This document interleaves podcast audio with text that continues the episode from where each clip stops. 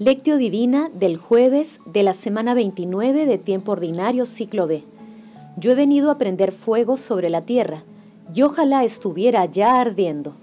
Santo Espíritu de Dios, amor del Padre y del Hijo, ilumínanos con tus dones para que podamos comprender los tesoros de la sabiduría que Jesús nos quiere revelar en este día.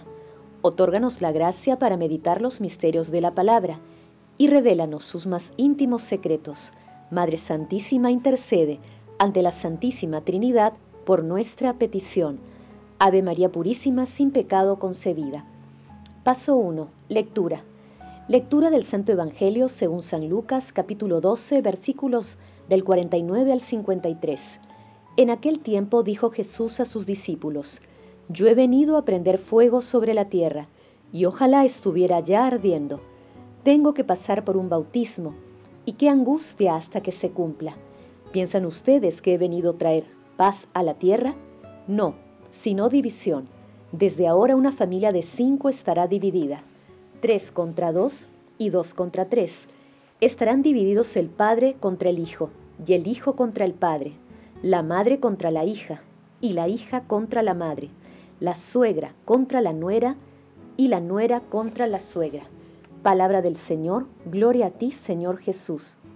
El texto de hoy está referido a las consecuencias que ocasiona la radicalidad del seguimiento a nuestro Señor Jesucristo, división y conflictos.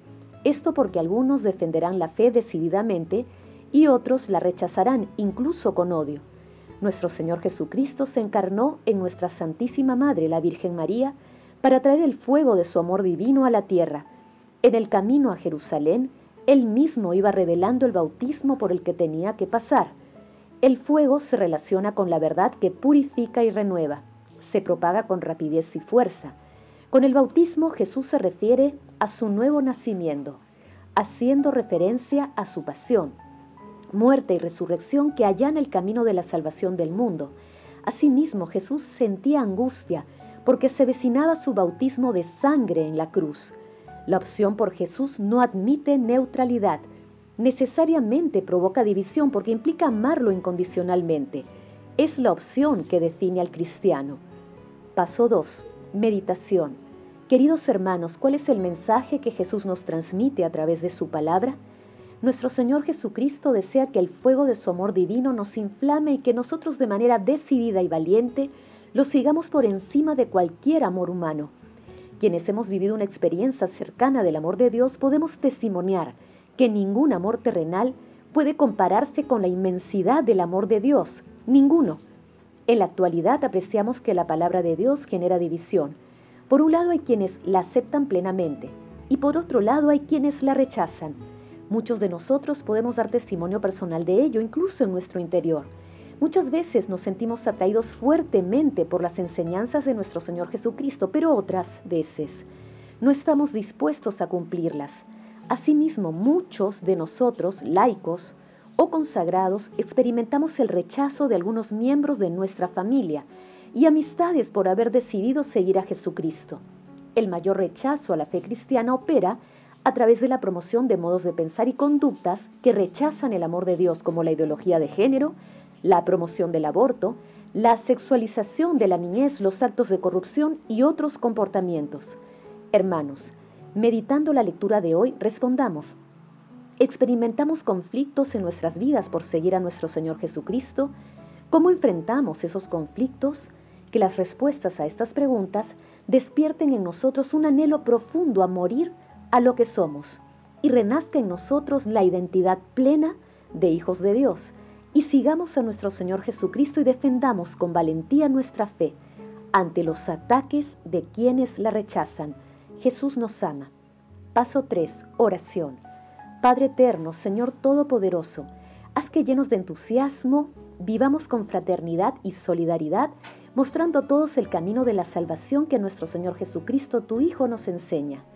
Amado Jesús, manso y humilde de corazón, tú que conoces nuestras debilidades, te suplicamos que hagas nuestros corazones semejantes al tuyo.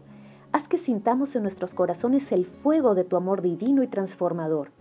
Espíritu Santo, te pedimos que inspires siempre nuestros pensamientos, palabras y acciones para dar testimonio de nuestro Señor Jesucristo, especialmente cuando nos encontremos en medio de los conflictos y tribulaciones. Amado Jesús, misericordioso Salvador, concede la luz de tu amor y salvación a todas las personas agonizantes y llévalas al banquete celestial a todos los difuntos, en especial a aquellos que partieron en un momento de falta de lucidez espiritual. Madre Santísima, Esposa del Espíritu Santo, Madre de la Divina Gracia, ayúdanos en nuestra lucha contra el mal e intercede ante tu Hijo amado por nuestras peticiones. Amén. Paso 4. Contemplación y acción. Hermanos, contemplemos a nuestro Señor Jesucristo con un escrito de Pedro de Blois. Cristo, que recibió el Espíritu sin medida, dio dones a los hombres y no cesa de repartirlos. De su plenitud todos hemos recibido y nada se libra de su calor. Tiene una hoguera en Sión, un horno en Jerusalén. Este es el fuego que Cristo ha venido a prender en el mundo. Por eso también se apareció en lenguas de fuego sobre los apóstoles, para que una ley de fuego fuera predicada por lenguas de fuego. De este fuego, dice Jeremías, desde el cielo ha lanzado un fuego que se me ha metido en los huesos, porque en Cristo el Espíritu Santo habitó plena y corporalmente, y es Él quien derramó de su Espíritu sobre nosotros. En cada uno se manifiesta el Espíritu para el bien común, y añade, hay diversidad de dones, hay diversidad de servicios y hay diversidad de funciones, pero un mismo y único espíritu que reparte a cada uno en particular como a él le parece. En función de esta diversidad de carismas, el espíritu es designado a veces como fuego, otras como óleo, como vino o como agua. Es fuego porque siempre inflama en el amor y porque una vez que prende, no deja de arder. Esto es, de amar ardientemente.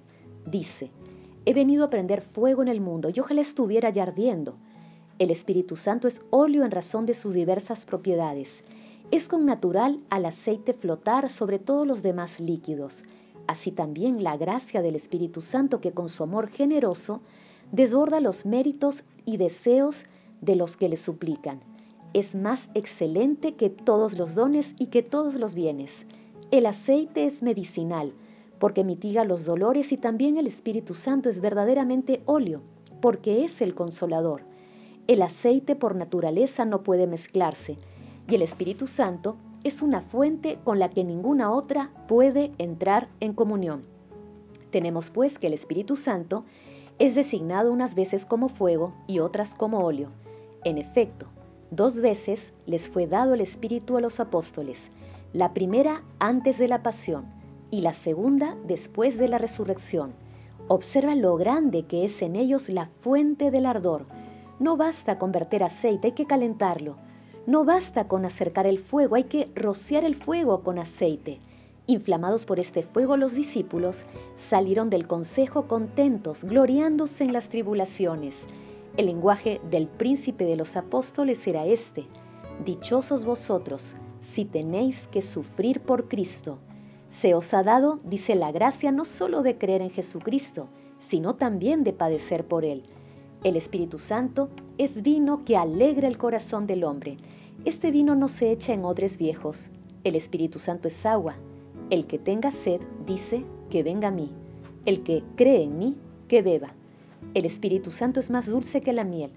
Oremos pues con espíritu de humildad al Espíritu Santo para que derrame sobre nuestros corazones el rocío de su bendición, la llovizna de sus dones espirituales y una lluvia copiosa para lavar nuestras conciencias. Infunda el aceite de júbilo y el incendio de su amor en nuestros corazones, Jesucristo, a quien el Padre ungió, y quien depositó la plenitud de la unción y de la bendición, para que todos recibiéramos de su plenitud. A Él el honor y la gloria por los siglos de los siglos. Amén. Queridos hermanos, dejemos que el Espíritu Santo nos prepare con su fuego inextinguible, a través de la lectura orante de la palabra, para estar fuertes y valientes en medio de las dificultades que se presentan en nuestras vidas, especialmente cuando experimentemos el rechazo de nuestra fe. Que nuestras obras de misericordia sean siempre el firme testimonio del seguimiento a nuestro Señor Jesucristo. Glorifiquemos a la Santísima Trinidad con nuestras vidas. Oración final. Gracias Señor Jesús, porque tu palabra nos conduce por caminos de paz, amor y santidad. Espíritu Santo, ilumínanos. para que la palabra penetre lo más profundo de nuestras almas y se convierta en acción. Dios glorioso, escucha nuestra oración. Bendito seas por los siglos de los siglos. Madre Santísima, intercede ante la Santísima Trinidad por nuestra petición. Amén.